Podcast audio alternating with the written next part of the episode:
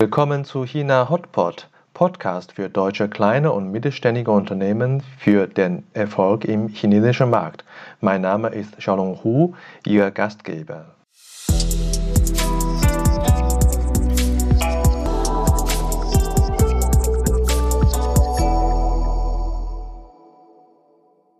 Ja, guten Morgen. Äh, willkommen zu unserem äh, Podcast. Heute bei uns Dr. Georg Holzinger. Guten Morgen, Georg. Danke, dass du Zeit hast.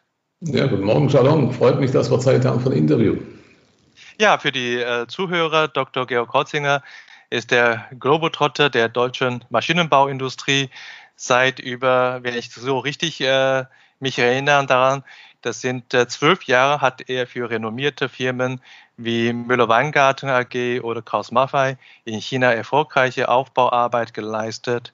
Als Präsident der Müller-Weingarten äh, China und Präsident der Segment äh, IMM in China der Kraus Maffei Gruppe hat Dr. Holzinger insbesondere die Entwicklungsfunktion federführend lokal aufgebaut sehr hervorzuheben, ist äh, für mich sehr eindrucksvoll, ist die jüngsten Entwicklungsprojekte der Kraus Maffei Gruppe für Produkte im lokalen Markt. Er wird auch bei den internen oder externen äh, ja, Ansprechpartner und Kunden und Lieferanten und Kollegen als äh, Kulturbotschafter sehr geschätzt. Privat ist er leidenschaftlicher Rennfahrer und trinkt sehr gerne spanische Weine. Und ich hoffe, Georg, ich habe dich hier richtig wiedergeben. Passt absolut. Und ich, bei spanischen Weine muss ich aber dazu sagen, ich genieße sie. Ja, nicht, dass hier ein falscher Eindruck entsteht. Ja, ich liebe, ich liebe die Geschwindigkeit, das hast du auch richtig erfasst. Und ich liebe auch die spanischen Rotweine, ich genieße sie ja. Sehr schön, aber heute trinken wir erstmal nur, nur Kaffee. Verbunden genau. gleich auch mit äh, meiner ersten Frage an dich äh, für unsere äh, Zuhörer. Ähm, wie kommt das dazu damals vor zwölf Jahren, dass du äh, nach China äh, gekommen bist? Tja, es war eine Herausforderung, ähm, die mir, dem ich mein CEO damals bei Müller-Weingarten äh, gestellt hat. Er hat erfahren, dass ich schon vor Müller-Weingarten, und wir reden mittlerweile seit 14 Jahren, weil das war schon 2006, ähm, ich war davor unmittelbar nach dem Studien in Nordamerika viel unterwegs.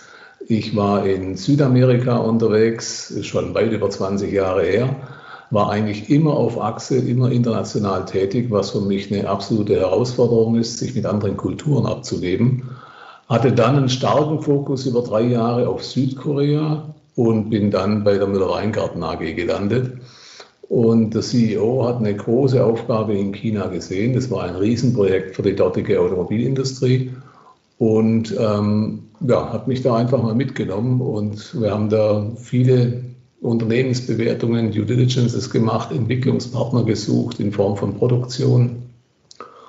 Und am Ende ist dann so weit gekommen, dass ich als Präsident Müller-Weingarten in Teilzeitbeschäftigung eingestellt wurde. Das heißt, ich bin im 14-Tages-Rhythmus gependelt, weil ich meine Verantwortung in Europa beibehalten habe und habe für Müller-Weingarten dann eine Service- und Vertriebsgesellschaft geführt und ein Montagewerk in Dalian aufgebaut. Ja, 2006, das ist ja echt schon lange her. Ähm, China hat ja seitdem viel äh, sich verändert. Was war für dich damals der krasseste Erlebnis? Das krasseste Erlebnis war, wie die chinesische Kultur mit Herausforderungen umgeht. Also die Geschwindigkeit, Dinge anzugehen, der Mut, unternehmerisches Risiko einzugehen, ja, ist für mich bis heute noch unverändert geblieben und für mich irgendwo phänomenal. Ich weiß zwar in der Zwischenzeit, dass wenn jemand Meoventi sagt, dass ich, dass das nicht unbedingt heißt, dass es wirklich kein Problem ist, sondern dann muss man sehr, sehr aufmerksam zuhören. Ja, ja aber ja. nichtsdestotrotz die Dinge umzusetzen, die Dinge anzugehen, passiert in China anders als in Europa. Hat das auch dazu geführt, dass du dich äh, oder dein Verhalten verändert hast? Wenn du jetzt äh, vergleichst dich jetzt mit äh, äh, äh den Georg vor 14 Jahren, was würdest du sagen, was hast du dich äh, verändert nach 14 Jahren China-Erfahrung? Ich habe gehört, gelernt, noch besser zuzuhören. Also ich habe meine sehr, sehr schönen und guten Erfahrungen in Lateinamerika gesammelt. Das waren auch lehrreiche Jahre für mich. Aber in China habe ich gelernt, äh, mich noch mehr mit dem Team, mit den Menschen auseinanderzusetzen, dem Team auf Augenhöhe zu begegnen. Und was für mich generell zum Führungsstil gehört, ist, dass man sich auf Augenhöhe begegnet, dass man vertrauensvoll miteinander umgeht und vor allem, dass man Respekt voreinander hat. Weil da habe ich schon Dinge beobachtet, wo westliche Kulturen in China ein Auftreten an den Tag legen, wo ich mich schon fast dafür geschämt habe zum Teil. Mhm. Ich meine, 14 Jahre ist ja wirklich lang. Du hast äh, vorhin die Station über Müller-Weingarten ein bisschen beschrieben, wie du äh, angefangen hast mit China-Geschäft und dann bei Kraus Maffei warst du noch, noch länger, äh, deutlich länger äh, in China gewesen mit vielen verschiedenen Stationen. Äh, wir wollen noch einen ein Schritt tiefer gehen und äh, so ein bisschen deine Erfolgserlebnisse analysieren. Aber welche, welche Phase würdest du jetzt nehmen wollen von deiner 14 Jahre China? Gut, natürlich die letzte Phase, die ist noch am meisten präsent und ja, die Kraus-Maffei-Zeit war auch unheimlich spannend ja, und vielschichtig. Es ging eigentlich los wieder einmal mit einer Werkserweiterung, weil der damalige CEO, der Dr. Straub, sich erinnert hat, dass er in unserer Interviewphase ganz, ganz schwierig an mich herangekommen ist. Wir haben sage und schreibe ein halbes Jahr Interviewphase gehabt weil ich permanent gereist bin und er natürlich auch viel unterwegs war. Und er hat sich irgendwann daran erinnert, dass ich da mal ein Werk aufgebaut habe in Dalian. Und als die Werkserweiterung bei Kraus Maffei so ein bisschen ins Stocken geraten ist und nicht den Fortschritt hatte, den er sich vorgestellt hat, hat er mich mal ganz vorsichtig darum gebeten, ob ich denn noch einmal eine Werkserweiterung machen würde und, oder einen Werksaufbau. Und das war eigentlich der Einstieg. Nur für ein Jahr, maximal anderthalb Jahre, dann soll ich das Werk komplett übergeben. Und aus den anderthalb Jahren wurden dann doch sage und schreibe acht Jahre. Tja, das ist äh, geschickte Interviewtechnik, würde ich sagen. Dass äh, äh aus eineinhalb Jahre acht Jahre geworden sind. Äh, was war zuletzt deine, äh, deine Aufgabe bei Kraus Maffei in China gewesen? Also nachdem die Werkserweiterung abgeschlossen war, habe ich äh, das Werk auch an die lokale Verantwortung übergeben. Das war eigentlich grundsätzlich äh, in all meinen Aufbautätigkeiten, wenn man so will, meine Vorgehensweise. Ich habe von Anfang an immer geguckt, dass ich einen lokalen Kollegen, ob das in der Slowakei war, ob das in China war, einen lokalen Kollegen quasi mitnehme äh, als meinen, wenn man so will, Schatten und an ihn dann den Verantwortungsbereich übergebe. Das war zu der Zeit unser gemeinsamer Freund Alex Sun, der hat dann die COO-Tätigkeit übernommen und das komplette Werk geleitet. Ich habe mich eigentlich schon wieder auf die Rückreise vorbereitet. Dann hat die Geschäftsführung die Meinung vertreten, wir bräuchten jetzt noch ein Engineering-Zentrum. Das heißt, ich habe dann die Übungen, die ich in der Slowakei mit einem gemeinsamen Freund von uns äh, durchgeführt habe, in China wiederholt wir haben ein komplettes Engineering-Zentrum aufgebaut für die Spritzgießtechnik äh, in Form von Entwicklungsabteilung und äh, Auftragskonstruktionsabteilung. Das war auch eine Aufbauarbeit von ja, anderthalb, zwei Jahren fast, ja, ging schon fast länger und ist noch weiter am Laufen. Also wir haben in der Zwischenzeit ein Team mit über 90 Leuten im Engineering in China. Und äh, dann, als ich wieder auf die Rückreise, mich auf die Rückreise vorbereitet hatte, kam die Geschäftsführung noch zu mir und hat mich gefragt, ob ich mir den Turnaround zutraue von einem so vor sich hin siechenden, sage ich jetzt mal, äh, Geschäft so zwischen 25 und 30 Millionen Auftragseingang, ob ich dem nicht ein bisschen mehr Dynamik verleihen könnte und hier das Ganze auf Wachstum drehen könnte. Und da muss ich sagen, das war für mich die eindrucksvollste und auch die lehrreichste Erfahrung, die ich gemacht habe in meiner beruflichen Karriere. Wir haben dann das Unternehmen gedreht von knapp 30 Millionen Auftragseingang auf fast 100 Millionen Auftragseingang. Mhm. Und das in redest, zweieinhalb Jahren. Du redest davon von der Phase als Präsident von dem äh, Spritzgussmaschinensegment, äh, IMM gewesen, Richtig. ne? Richtig, Und äh, was war dein Hauptlösungsansatz damals, äh, innerhalb von zweieinhalb Jahren diesen Umsatz äh, ja, mehr als verdreifachen? Das ist äh, schon erstaunlich. Also das war eine ganz Marktbearbeitung. Ähm, dann gehörte auch dazu, dass das Thema Supply Chain entsprechend aufbereitet oder auf, äh, vorbereitet und, und äh, ja, geschult und qualifiziert wurde. Und ein bisschen Glück gehört immer dazu. Es kam dann auch noch dazu, dass wir in den Jahren einen absoluten Boom hatten und zum Beispiel USA aus Europa heraus nicht mehr termingerecht bedienen konnten.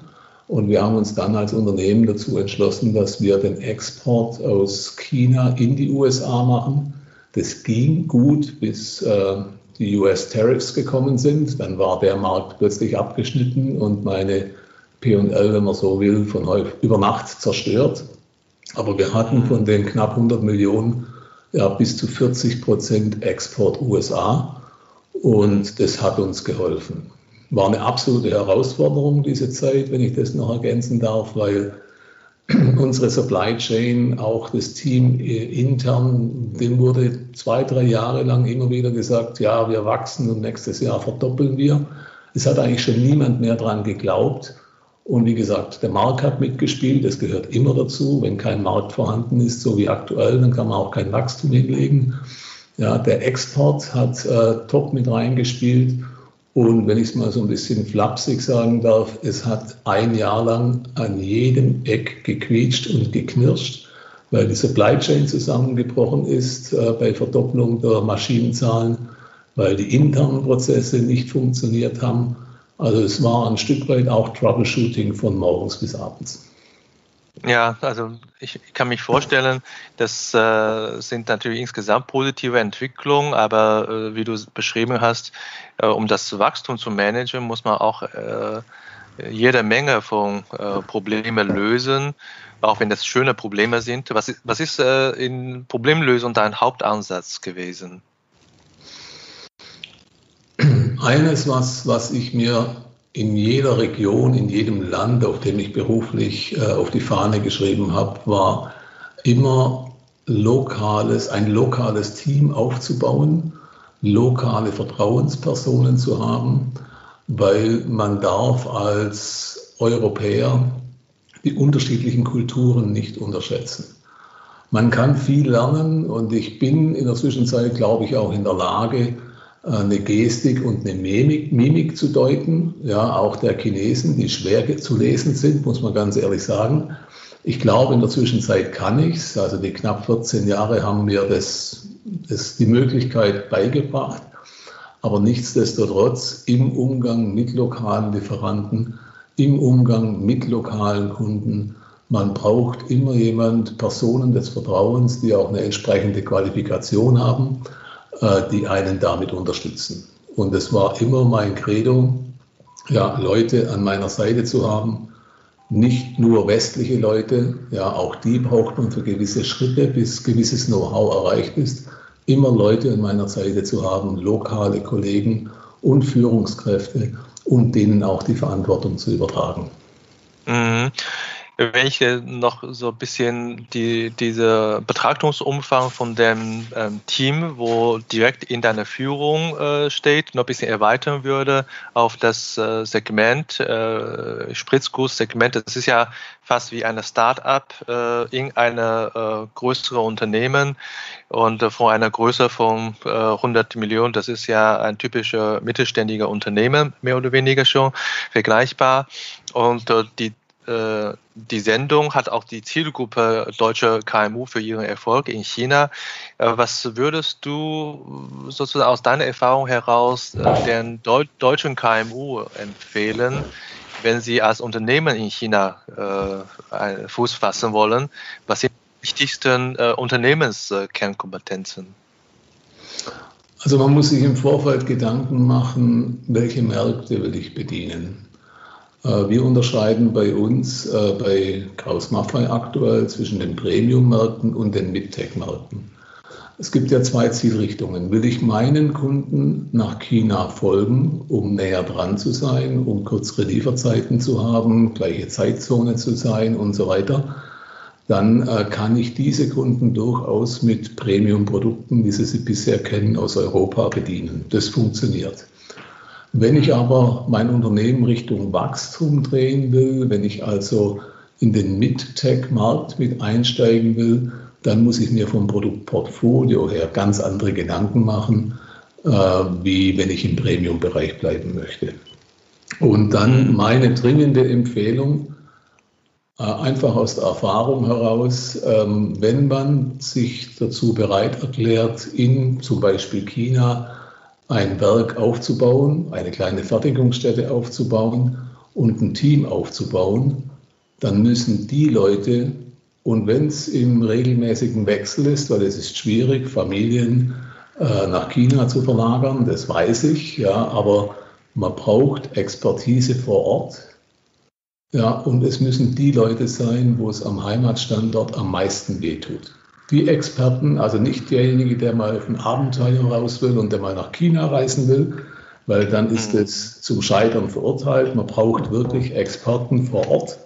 Und diese Experten müssen auch die Bereitschaft haben, Wissen zu übertragen, Wissen weiterzugeben und sich mit einer anderen Kultur auseinanderzusetzen. Das ist ein Faktor, der nicht unterschätzt werden darf. Ja, äh, das ist sehr, sehr interessant. Äh, Georg, du hast ja, wenn ich hier jetzt zusammenfassend sagen, das ist, äh, du sagst, äh, KMU sollte ihr besten Leute nach China schicken, wenn sie wirklich ernst meinen mit China, wenn ich das so äh, verkürzt sagen darf. Das andere ist auch äh, riesen Herausforderung an die Experten selber wenn sie vor Ort sind, äh, dass sie müssen absolut sozusagen offen sein für die neue Herausforderung, für die neue Kultur, für die neue Umgebung. Das ist natürlich ein, ein, ein Riesen, äh, also eine riesige Herausforderung für, für KMU. Gerade die sind ja nicht so mit äh, Ressourcen äh, ausgestattet. Ich kann gut vorstellen, dass da viele Unternehmen auch Schwierigkeiten haben für China, für China-Business, sage ich mal so. Ja, aber ich behaupte auch, ähm, in einem KMU gibt es Mitarbeiter, die Allrounder sind. Also ich muss nicht, was mache ich für ein Beispiel, meinen Produktionsleiter rüberschicken, den ich mit Sicherheit in, in Europa auch brauche, sondern ich muss Leute rüberschicken, die sagen wir, General Management beherrschen ja, die nach idealerweise auch Erfahrung haben im Unternehmen, die ein Stück weit DNA vom Unternehmen mitbringen, weil das will ich ja verlagern. Ich will ja ein Stück weit Kultur, Unternehmenskultur in ein anderes Land zu meinen Kunden verlagern. Und ein chinesischer Kunde, der kauft ja auch ein Stück weit dieses, diese Kultur, dieses Qualitäts, diesen Qualitätsanspruch, ja, das Image von Deutschland. Ich rede nicht von unseren Kunden, die wir in, auf der ganzen weiten Welt bedienen, die dann halt auch in China eine Fertigungsstätte aufbauen und denen wir hinterhergehen. Die kennen uns. Das ist kein Thema. Die, die wollen sogar das Gleiche und auch das gleiche Auftreten und alles wie in Europa. Wenn wir aber neue Kunden gewinnen wollen, dann muss ein Stück weit diese DNA mit rüber. Und Stellung 1 möchte ich noch ergänzen. Es ist für mich wichtig, von Anfang an einen lokalen Kollegen mit an der Seite zu haben und dem auch das Vertrauen auszusprechen und die, die Prognose zu geben, dass er eine leitende Rolle übernehmen kann und darf, wenn er sich entsprechend qualifiziert. Das ist für mich der Schlüssel zum Erfolg. Und diese, was früher geschehen ist, ich wollte fast sagen Ammenmärchen, aber diese Sache, dass man dann einen qualifiziert und der baut gegenüber das gleiche Unternehmen noch einmal auf. Ich glaube, diese Zeiten sind vorbei. China ist nicht mehr so, wie es früher mal war, das Land, das kopiert, das alles nachbaut. Nein, die Chinesen wollen auch selber entwickeln, selber was machen oder auch ein westliches Unternehmen führen. Und darum bin ich der Überzeugung, dass es gutes Personal gibt, ich nehme wieder als Beispiel unseren gemeinsamen Freund Alex, ja, der einen super Job gemacht hat, die ganze Zeit über, wo ich bei Kraus Maffei in China war und der diese DNA übernommen hat und auch an das chinesische Team langsam, langsam übertragen hat, weil die DNA lässt sich bekannterweise nicht so leicht übertragen. Ja, das ist schon sehr äh, beeindruckend, wie du schon von Anfang an dieses Interviews betont hast, äh, die interkulturelle Kompetenz eines Unternehmens total wichtig ist für chinesisches Geschäft. Auf einer Seite zwar wichtig, dass die deutsche DNA äh, mitzunehmen nach China, auch, äh, auch salesbezogene Gründe gibt es ja dafür. Aber viel wichtiger habe ich so ein bisschen rausgehört, dass da die Lokalisierung äh, dieser Organisation, ne, das äh, hast du schon mehrfach äh, betont. Das kommt auch wahrscheinlich auch daher, wo du ja überall auf der Welt warst und mit vielen Kultur zu tun hast, äh, hast hattest.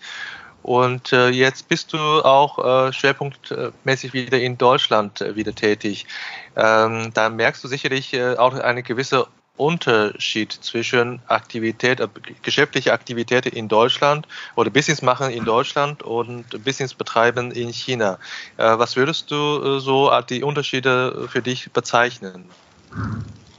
Also ich bin ein Stück weit zwangsgestrandet in Deutschland, muss man dazu sagen, ähm, dank oder ja, leider aufgrund von Corona. Die neue Herausforderung, die ich seit 1.7. in Deutschland aufgenommen habe, ist aber weiterhin eine globale. Das heißt, mich wird das Reisen hoffentlich bald wieder ereilen, ja, aber im Moment gerade ist es ein bisschen auf Eis gelegt. Ähm, was passiert gerade insbesondere bei Kraus Maffei in Deutschland? Ähm, es beginnt im Moment gerade hier in Deutschland ein Kulturwandel. Ich denke, den Zuhörern ist nicht unbedingt bekannt, dass wir ja einen chinesischen Eigner haben und äh, dass dieser chinesische Eigner voll und ganz hinter uns steht. Zeichnet sich unter anderem aus, dass Kraus Maffei drei komplett neue Produktionsstätten in Deutschland aufbaut. Also auch in, in, in München, wo wir seit 100 Jahren an einem Standort sind, wird eine komplett neue Fabrik im Osten von München aufgebaut. Das ist auch ein Bekenntnis, wie unser Eigner Chem China hinter dem Standort Deutschland und hinter Kraus steht. Auf das will ich aber gar nicht raus, auf die neuen Fabriken. Ich will vielmehr darauf raus, dass im Moment gerade in der europäischen Truppe, weil wir haben ja auch die Slowaken, darum sage ich nicht nur deutschen Truppe, ähm, auch da ein Umdenken stattfindet.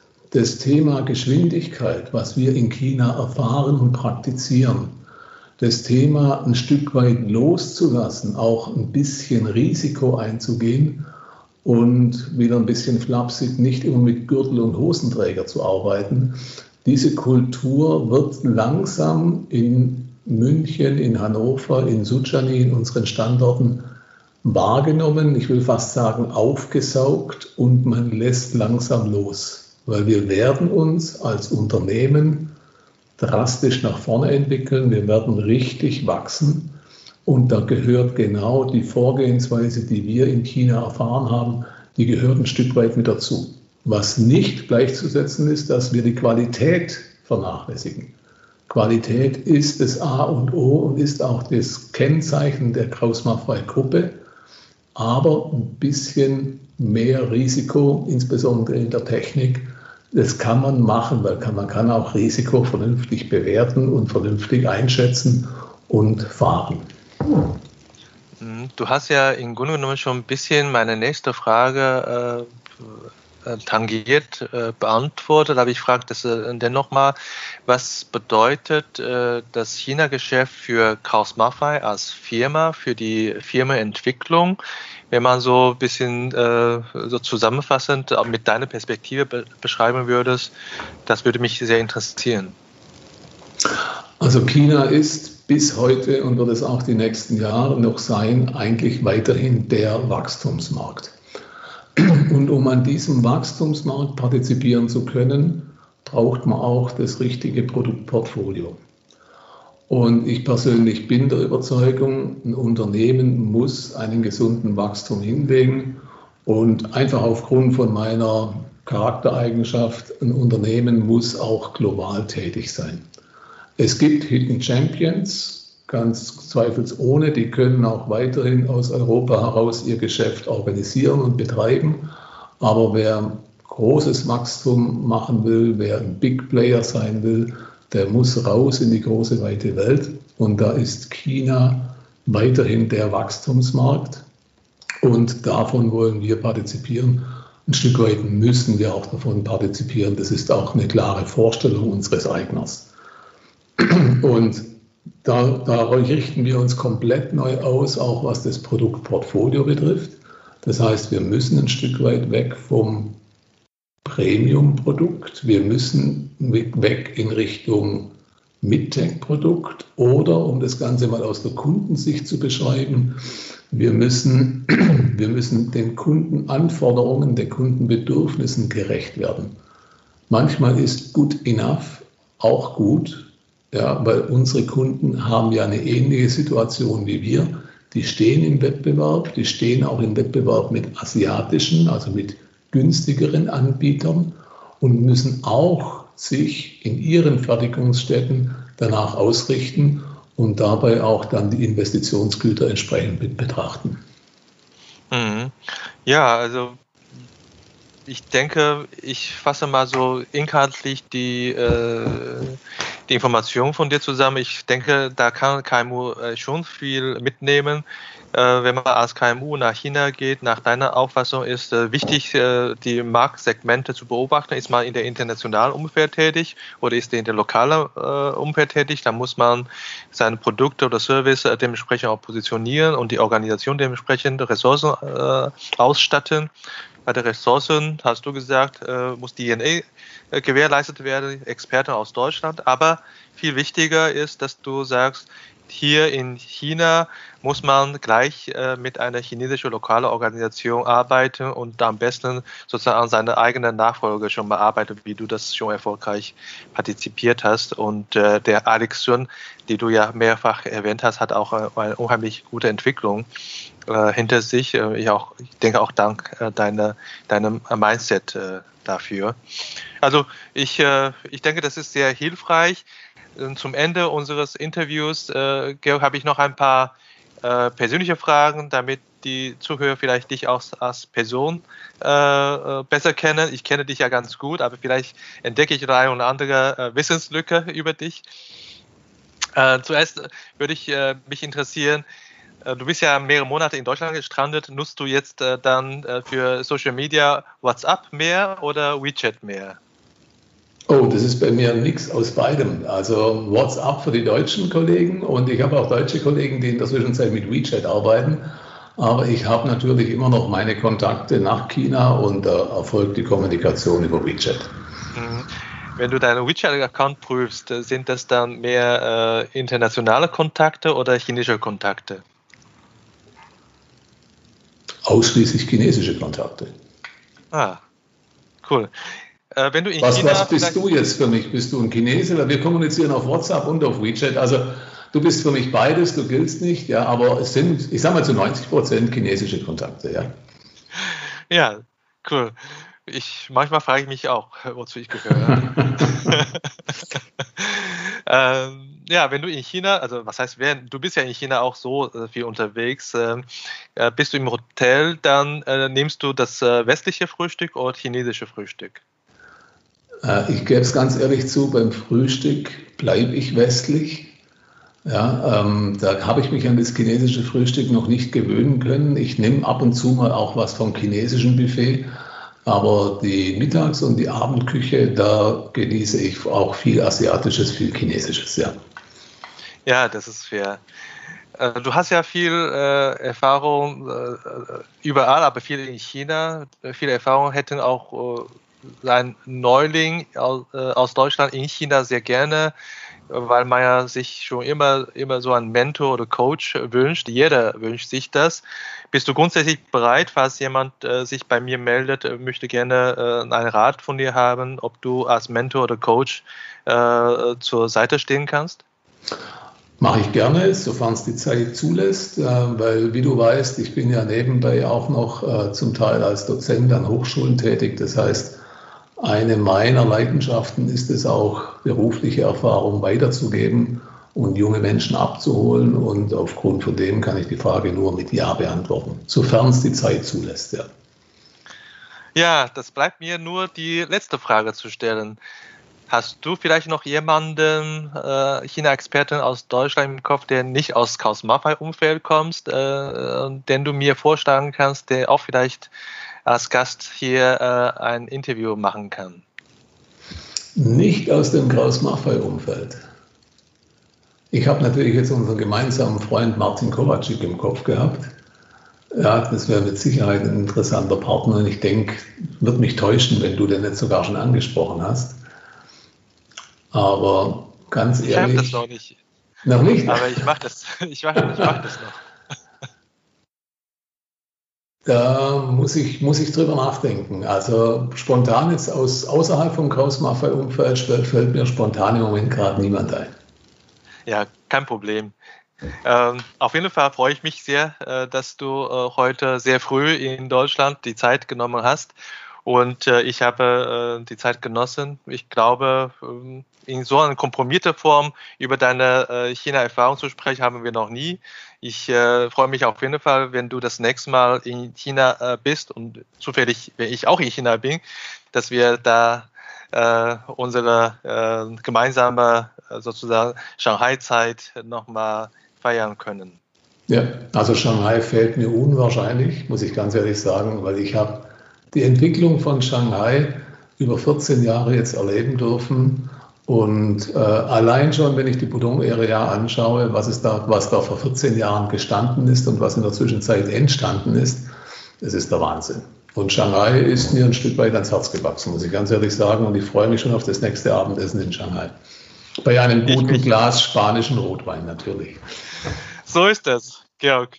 Dann, äh, ich verabschiede mich. Vielen Dank, Georg. Und äh, wir verabschieden uns äh, von Ihnen, äh, Zuhörer. Wenn Sie noch weitere Fragen haben, können Sie sich gerne bei mir oder auch äh, direkt bei Georg Kolzinger, der ist bestimmt zu finden unter LinkedIn, äh, melden und oder einfach äh, äh, unsere Programm abonnieren.